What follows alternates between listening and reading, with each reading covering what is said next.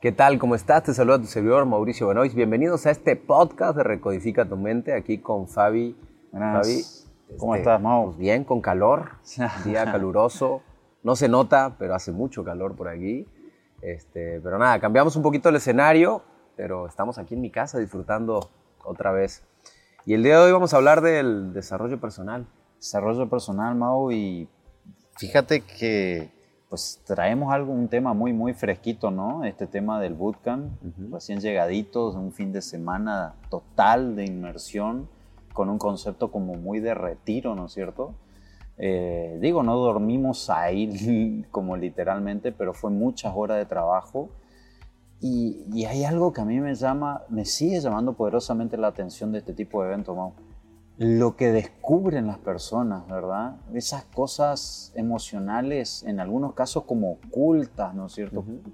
¿Qué hay detrás de eso, Mau? Bueno, eh, a ver, nuestro cerebro lo podemos separar en dos partes metafóricamente, que es la consciente y la inconsciente. Uh -huh. En la parte inconsciente tenemos archivos secretos que no conocemos, que creemos que conocemos, pero realmente no los conocemos. ¿Cómo ingresas esos archivos secretos? Bueno, hay metodologías terapéuticas, desde la hipnosis, la programación neurolingüística, psicología positiva, psicología narrativa, la misma psicología per se, el conductismo, etcétera, que te van enseñando cómo te vas metiendo hacia allá. Eh, en este fin de semana de dos días en el bootcamp que estuvimos en Ciudad de México, que fue un éxito increíble, pues lo que hacemos desde el minuto uno es empezar a abrir eh, vuelvo al punto, metafóricamente el inconsciente, o sea, meternos poco a poco. Uh -huh. ¿Cómo lo podemos lograr? Bueno, eh, con hipnosis, con meditaciones. Entonces vas, a, vas viendo que la gente poco a poco se va ablandando. Es como cuando metes la ropa en remojo, sí, sí. o sea, y se va ablandando con una mancha muy fuerte y la dejas un día, dos días, tres días, al cuarto día se va la mancha. Bueno, esto es igual vas entrando, vas entrando y el segundo día suceden cosas increíbles. Sí, sí, o sea, me, me, consta, man, justamente eh, por eso lo traigo como muy, muy fresquito a esto, porque digo, a veces nos ha tocado personas con resultados extraordinarios, o sea, no pasa ni por lo económico, ni por el negocio, ni el modelo, ni el producto, es algo totalmente emocional que, que, que digo, no vamos a decir nombres ni nada, ¿no? Pero hubo personas que literal me dijeron, yo me acordaba de esto, pero no sabía cuánto daño me había hecho. Claro. Bueno, a ver, todas las decisiones que tomas hoy o que tomaste ayer, o sea, que todas las decisiones que tomas en tu estado presente tienen que ver con todos los acontecimientos de tu vida, todo lo que te ocurrió antes. Entonces, hoy tú puedes decir, yo te puedo poner una oportunidad aquí en la mesa, y si tú antes tuviste un trauma donde te engañaron, donde te mintieron, mamá, papá, un socio, un amigo, te engañaron, te estafaron, yo te pongo la oportunidad aquí, te van a sudar las manos, te va a doler el estómago y vas a decir que no. Entonces, en tu estado presente vas a decir, no, pues es que no hay oportunidades. No, es que sí hay, nomás que pues, tus traumas uh -huh. no te dejan agarrarla, pero ahí está, yo te la puse aquí frente a ti, ¿no? O sea, ahí te puse la opción y lo podemos llevar al cliente. Vendedores que dicen, güey, me cuesta cerrar, claro, porque eh, tú estás frente al cliente y tu cerebro lo que hace es manipularte para equivocarte, para no decir las palabras correctas, para no encontrar el, el punto específico donde le puedes hacer el clic al cliente. Entonces, eh, no sé si, una vez me pasó a mí, bueno, muchas veces, pero te voy a contar dos historias chistosas, a ver, pero que tienen mucho que ver con esta parte subconsciente. La primera, eh, me iba a visitar un cliente a México y era el típico vuelo que me voy a la mañana y regreso en la noche. Nomás iba a visitar un cliente. Entonces yo traía un pantalón blanco y me subo en Aeroméxico y me sirven café. Y a mí se me ocurre pensar que no se me vaya a caer el café en el pantalón blanco. Lo pensé. Y de repente de repente como que me dormí tantito, ¿viste? Cuando haces así sí, que te sí, duermes como 10 segundos, un minuto, no sé cuánto, y sentí las pelotitas calientes. y bla, se me había derramado todo el café. Claro. O sea, tu mente inconsciente actúa en consecuencia a lo que estás buscando. O sea, yo lo pensé. Eh, bueno, después tengo otra historia ahí también eh, divertida de, de, de, cómo actúa el inconsciente y estoy seguro que la gente que está escuchando dice, cierto, a mí me ha pasado cosas así, que dices, no, que no se me vaya a romper el auto y pácate que se te rompe el auto, que no vaya a pasar esto. Una vez yo estaba en una playa eh, y había un baño público y yo quería hacer pipí. Entonces me voy al baño público eh, y yo estaba con un traje de baño. Entonces entro al baño público y la, imagínate el baño público, o sea, sí, una cosa era una cosa impresionante así de mierda, ¿no? Entonces, eh, yo así como que, ah, ok, y, no traía la llave del auto y dije, ¿dónde la guardo? O sea, y me la puse en la boca. Entonces empiezo a hacer pipí y de repente se digo, pues que no se me vaya a caer aquí. Y plac, se cayó, te juro que hizo así la llave y empezó en la caca así, blog, blog, blog, blog, blog, como que se empezó a hundir y estaba como a 100 kilómetros de mi ciudad. Eh, pero así actúa el inconsciente, o sea, el inconsciente busca lo que tú le pides. Entonces, estás con un cliente y te cuesta cerrar, eh, te aparecen oportunidades y no las cachas, no puedes demostrar amor o no puedes ver el amor que te están demostrando también si tienes un trauma o una fobia que tiene que ver con la aceptación de ti mismo. Entonces, eh, estamos ciegos, literal. Por eso mi primer libro se llama Ciegos, Soros y Mudos, porque realmente, realmente somos personas ciegas que si no conocemos el desarrollo personal, dejamos de ver realmente lo que está ocurriendo. Por eso dice un presupuesto teórico de la programación neurolingüística, bueno, más bien del coaching eh, ontológico, que viene un poquito de la filosofía, filosofía de Aristóteles, que decía, las cosas no son como son, son como somos. Vivimos en un mundo de interpretación. O sea, ¿qué quiere decir? Yo no te veo a ti como tú eres, yo te veo desde mis paradigmas desde mis miedos, desde mis traumas, desde mis fobias, desde mis necesidades, desde mis apegos. Entonces yo no sé quién es Fabián. Yo sé quién es Fabián desde mi perspectiva. Entonces está cabrón. Entonces, en la medida que tú cambias eso y empiezas a hacerlo consciente, puedes empezar a entenderlo y puedes empezar a cambiar la perspectiva y quizás esas oportunidades que se te escapaban, quizás ese amor que no dabas o ese amor que no recibías o que sentías que no recibías, ya puede empezar a cambiar.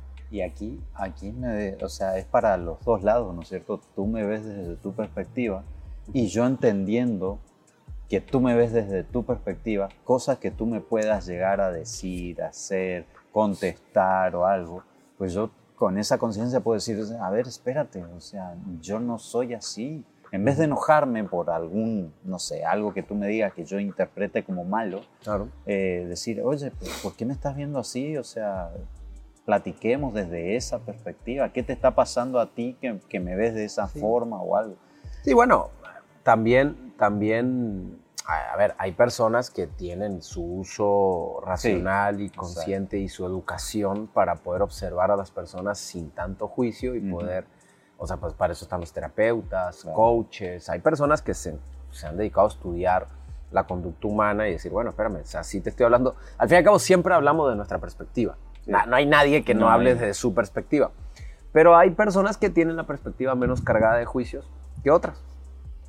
Las que más se educan es la que pueden hablar menos cargada de juicio. Con un mayor grado de neutralidad, por así decirlo. Podemos decirle con un mayor grado de neutralidad. ¿no? O sea, vas con un terapeuta, con el mejor terapeuta del mundo, seguramente tiene un grado de neutralidad mucho mayor que un terapeuta normal o que una persona normal. Pero hay gente que solamente habla de sus juicios y se carga de sus juicios y te mira desde sus apegos y te mira de sus necesidades y pasa conmigo. O sea, que hay gente que se acerca y dice, no, es que eres increíble. Bueno, pues esa es desde tus necesidades no es la realidad, ¿no? Pero bueno, eh, entonces lo que pasa en estos bootcamp es eso, o sea, vamos trabajando con ejercicios, primero empezamos haciendo ejercicios de hipnosis, que la gente le tiene mucho miedo, eh, pero luego se dan cuenta que son tan sencillos y tan fáciles de aplicar que no pasa nada, que a las dos, tres horas ya, ya empezamos con la mitad hipnotizados y luego el tres cuartos del auditorio hipnotizado y al rato todo el mundo está, pues no todos, pero el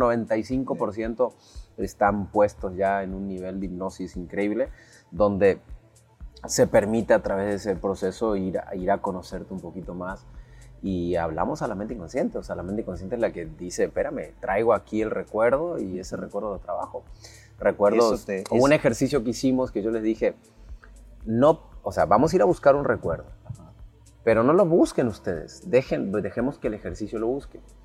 Entonces, cuando regresamos del ejercicio, dice la gente, oye, yo ni sabía que me había ocurrido eso. O sea, ni me acordaba y que me había ocurrido eso. O sea, este, pero bueno, si el cerebro lo trajo es porque en algún punto hay un dolor, hay una hay, afectación. Hay, hay, una aclaración que tú hiciste, me acuerdo, en uno de los ejercicios, que hay que tener cuidado también con el recuerdo que te traen, ¿no es cierto? Porque a veces ese recuerdo puede ser verdad como puede ser una interpretación de un recuerdo. Bueno, esto, esto va a volver muy loco a la gente de repente, pero eh, definitivamente, posiblemente nunca ocurrió eso que te acuerdas. Claro. Posiblemente nunca ocurrió. ¿Por qué? Porque al fin y al cabo es interpretación. Eh, yo puedo, ver, ponemos este ejemplo. Eh, dos hermanos, mismo padre, misma madre, uno drogadicto, otro abogado profesional, papá de familia, vamos a ponerlo así. ¿Ok? Entonces van y le preguntan al drogadicto, oye, ¿por qué te drogas, güey? Y está preso aparte. Sí, sí, pues es que mi vida ha sido una mierda. Mi papá ha sido un empresario exitoso y nunca tuvo tiempo para mí. Y van y le preguntan al otro hermano, oye, ¿por qué eres un abogado profesional, papá de familia? Y pues es que mi papá fue un gran ejemplo para mí.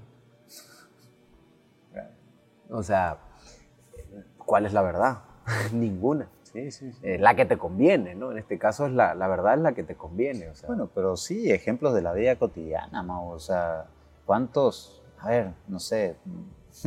Bueno, cotidiana y no tanto, nos vamos a un extremo para que se entienda. ¿De dónde salió Diego Mar- Armando Maradona? No salió de una familia súper pudiente, o sea, salió no, de no, muy pobre. muy pobre.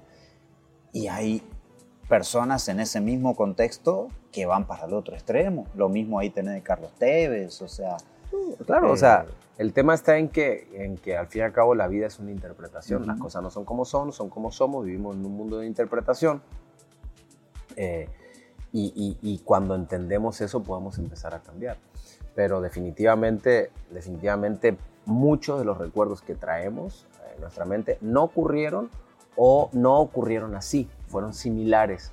Pero al fin y al cabo, a ver, si hoy te cuentas, o sea, si hoy, no sé, y, y esto está probado, por ejemplo, eh, hay un accidente en la esquina y viene la policía y le dice a una persona, ¿qué pasó? Ah, es que el del auto rojo venía mirando el celular, por eso chocó al auto blanco. Y le preguntan a otro, no, lo que pasa es que el del auto blanco se metió mal y el del auto rojo no lo pudo esquivar. Son dos historias diferentes. Y luego viene otra historia y dice, no, es que yo vi que el del auto rojo le hizo así al del auto blanco. O sea, y está probado. De hecho, en Discovery hay un documental donde hablan de esto y te muestran un ejercicio donde simulan un accidente y todos te cuentan las diferentes Historias. Pero deja tú eso. Llevan a las personas a, a la, a la comisaría, no sé, y tres horas después, cuatro horas después, vuelven a hacerles preguntas y tienen otra historia. No, lo que pasa es que el del auto rojo se veía cansado porque venía de trabajar. Entonces te empiezan a contar, entonces, ¿cuál es la historia verdadera? La única historia verdadera es la que te repites. La- cuando empiezas a repetir la historia dices, pues entonces es verdad. Entonces, si a esta persona que dice que el auto rojo, no sé, venía distraído y que le hizo así, eh, la repite, la repite, la repite, esa persona va a creer dentro de unos años que así fue la que historia. fue, claro. Y posiblemente no tiene nada que ver con lo que pasó en realidad. Ahí. Es muy difícil la vida si la vemos así, o sea, es, es muy cabrona. Bueno, es cabrona y es difícil, pero hasta cierto punto, porque si podemos usar esta herramienta que tú estás en- dejando entrever ahí, el tema de la repetición constante, el tema de la meditación, eh, o sea, mientras estás haciendo ejercicio, tú te repites. Claro, bueno, la puedes usar, por eso la puedes usar. ¿Cuál es la verdad? La que te conviene. Ah. ¿Qué te conviene en este momento de tu vida? Sentirte chingón, fuerte, débil, eh, vulnerable, eh, con una caparazón donde nadie te puede tocar. O sea, cada quien define cómo quiere en este momento de su vida ser. Entonces puedes utilizar la, la repetición y a través de la repetición generarse una verdad. Ujú. O sea, la gente dice, no, cuando tenga dinero me voy a sentir bien. No, es que te puedes sentir bien hoy para poder tener dinero. Generando, obviamente es más complicado, porque si tuvieras el dinero, pues te sientes más cómodo. Es Claro. obvio. Sí, sí, sí. Sin embargo, sin embargo, a través de la repetición tú puedes ser. O sea, yo, yo desde que comprendí que la vida es una plastilina. O sea, para mí, para mí la vida es un juego. Yo cuando comprendí que la vida es, un, es, un, es una plastilina... La puedes moldear dije, a tu... pues vamos a moldearla. Y ahí fue donde me empecé a creer que yo podía tener la vida que yo quería, el dinero que yo quería, la capacidad que yo quería. Y bueno, también después te vas topando con que, espérame, tampoco es nomás por querer, sino también hay que prepararse. Claro. Pero bueno, son, pero al fin y al cabo empiezas tú desde la creencia eh, y, y hoy sigo creyendo que la vida es una plastilina y la veo como un juego que tengo que todo el tiempo redoblarlo y reacomodarlo y... A- aparte hay algo fundamental ahí, Mau, y una conversación que tuvimos hace poquito tiempo. El hecho de cómo vemos la vida es las oportunidades que vemos, ¿no es cierto? Que podemos ser capaces de aprovechar. Si tú estás viendo las cosas desde un punto de vista negativo, y aquí reconozco que me has coachado y me has, me has dirigido muy bien ahí, híjole, por más que te pongan, como me decías recién, una oportunidad aquí sobre la mesa, no vas a tener la capacidad de aprovecharla, de verla, de, de, de, eh, de formarla, porque tu mentalidad está cerrada, ¿No la ve? no la ves no la ve, o sea, eh, te pongo un vaso con agua y no, la- no, no lo ves, o sea, ¿por qué? Porque tu cerebro se llama sistema de activación reticular. Al repetirte todos los días conductas eh, negativas o pensamientos negativos, entonces tu cerebro se niega a encontrar la oportunidad. Y cuando y si yo te muestro una oportunidad, le vas a encontrar todos los peros Pero. que se te puedan ocurrir. Todos los peros que se te puedan Claro, ocurrir. claro. Y hasta están chingones los, perros, los peros que se te pueden ocurrir. Y dices, güey, ¿cómo se te ocurrió esa mamada? O sea, ¿cómo, cómo eres capaz de ver Sí, tantas cosas negativas de algo, güey? O sea, a veces cuesta eh, eso. Pero bueno, también podemos caer del otro lado, que es Ajá. el falso optimismo y el, el todo perfecto y, y no ver. Entonces, yo creo que hay que jugar una media, porque si lo llevamos a los negocios, igual en una relación tenemos que ver el lado negativo. O sea, también hay cosas negativas que pueden llegar a ocurrir, las tenemos que observar. Sí. Pero no podemos meternos y vivir ahí. O sea, si tú analizas algo desde una neutralidad, eres capaz de decir, bueno, a ver, ¿qué tiene negativo y qué tiene positivo? Ya. Ya. Pero si no te metes en la neutralidad, o estás más negativo o estás más positivo, y ahí es donde te pierdes. O sea, eh, es difícil jugar el papel de la neutralidad. Pero bueno, eso es educación, se llama pensamiento crítico, inteligencia emocional, eh, Así es. eh, vivir fuera de los juicios, entender cuando actúas desde el ego, cuando piensas desde el ego y no desde el amor. Entonces, el- la habilidad del, del conocer la conducta humana, por eso digo que nos mandaron al mundo con, con un aparato increíble que se llama cerebro, pero nunca nos dieron el manual de instrucciones. Claro, hay que ir a, sobre la práctica, lo vas. Entonces, algunos dicen, pues, me imagino que están escuchando este podcast, dicen, bueno, pues sí quiero el manual de instrucciones, quiero aprender. Y hay mucha gente ahí afuera que ni siquiera sabe que pudiera llegar a existir un manual de instrucciones. Exacto. Entonces la gente me escribe y me dice, Mau, pero ¿cómo le hago para controlar los pensamientos? Y yo, espérame, o sea, los pensamientos desde ahí partimos. Bueno, tienes un problema grave y hay que trabajarlo, ¿no? Porque eso es lo más básico, controlar los pensamientos. Para mí lo más difícil es controlar el ego, pero ese ya es un nivel supremo, ya para alguien que ya pudo controlar los pensamientos, que ya tiene, tiene un dominio El mental, tema del ego, a mí me está pasando últimamente encontrar personas que por este tema del- de los negocios y demás y platicar proyectos, que he aprendido a identificar cuando una persona quiere hacer un negocio por ego y tú dices, no, espérate, pues te conviene hacer otra cosa, o sea, te con- menos esfuerzo, no desvías tu atención de tu negocio principal, etcétera, pero no, ellos están enfocados en que quieren emprender algo nuevo. Hay, hay ciertos negocios que, que están basados, pero bueno, ese yo creo que ya sería tema Sí, como sí, otro lado, sí, pero hay ciertos negocios que están basados en el ego, definitivamente, que no son rentables, pero suenan bonito y Mm. son elegantes, Exacto. me da estatus. eh, y hay otros negocios que no te dan estatus, que no son elegantes, pero que te pueden dar dinero. Entonces, este, pero bueno, creo que, que- que aquí como para ir cerrando el punto Ajá. es eh, que la gente se debe de poner en remojo, te debes de meter a la, la lavadora. Eh, eh, yo siempre uso la metáfora de la, de la libélula, no, del, de la oruga que se mete en el caparazón y se transforma en mariposa, se mete en la... En el capullo. capucho- en el capullo y, se transforma en mariposa. Bueno, más o menos es como, me tengo que meter dentro de mí, quedarme solo, a oscuras, difícil, vivir un duelo, eh, transformarte en ese duelo y salir renacido como mariposa y volar. Eh, y después te va a tocar otra vez meterte a otro capullo porque al fin y al cabo eh, el, desarrollo personal y crecimiento es constante, ¿no? ahí, te iba, ahí te iba a decir, ah, hubo mucha gente, como para ir cerrando, ¿no? Damos un tip, dos tips. Terminó el bootcamp, descubrieron, después de esa sesión maravillosa que hubo de, de hipnosis y descubrimiento personal, ok, descubrieron eso. Muchas preguntas de eso nos hicieron y tú te quedaste mucho tiempo ahí platicando con ellos. No nos alcanzaría este podcast. Uno o dos tips. Una vez que, está bien, descubriste eso. ¿Y después qué hago con no, tienes que seguir trabajando. O sea, principalmente si puedes este, tomar terapia, o sea, con coach, psicólogo o lo que sea. Dos, seguir leyendo y estudiando sobre el tema. Eh, para seguir haciendo ejercicios y practicando. Por ejemplo, nosotros dentro de la plataforma de Hiperfoco tenemos entrenamientos de meditaciones, ejercicio de psicología narrativa, psicología positiva, PNL. O sea, seguir ejecutando la acción.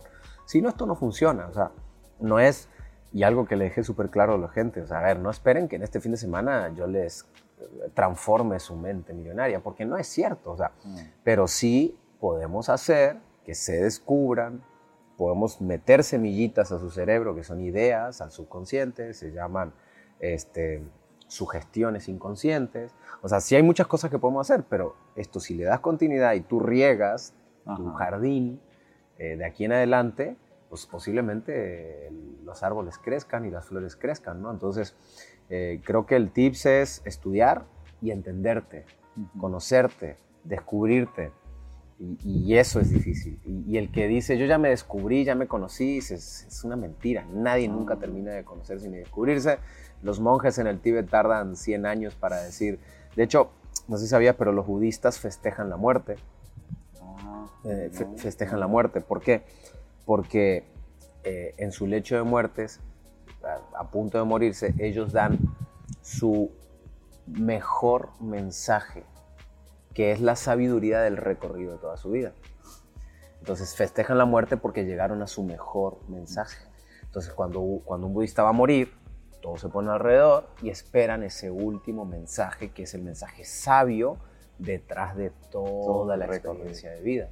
Entonces, eh, eh, aquella persona que dice, ya me descubrí, fui a un curso, tomé coaching, no mames, güey, no tienes idea de lo que estás haciendo. Descubriste algo, claro. Descubriste algo y felicidades, pero definitivamente es un trabajo constante.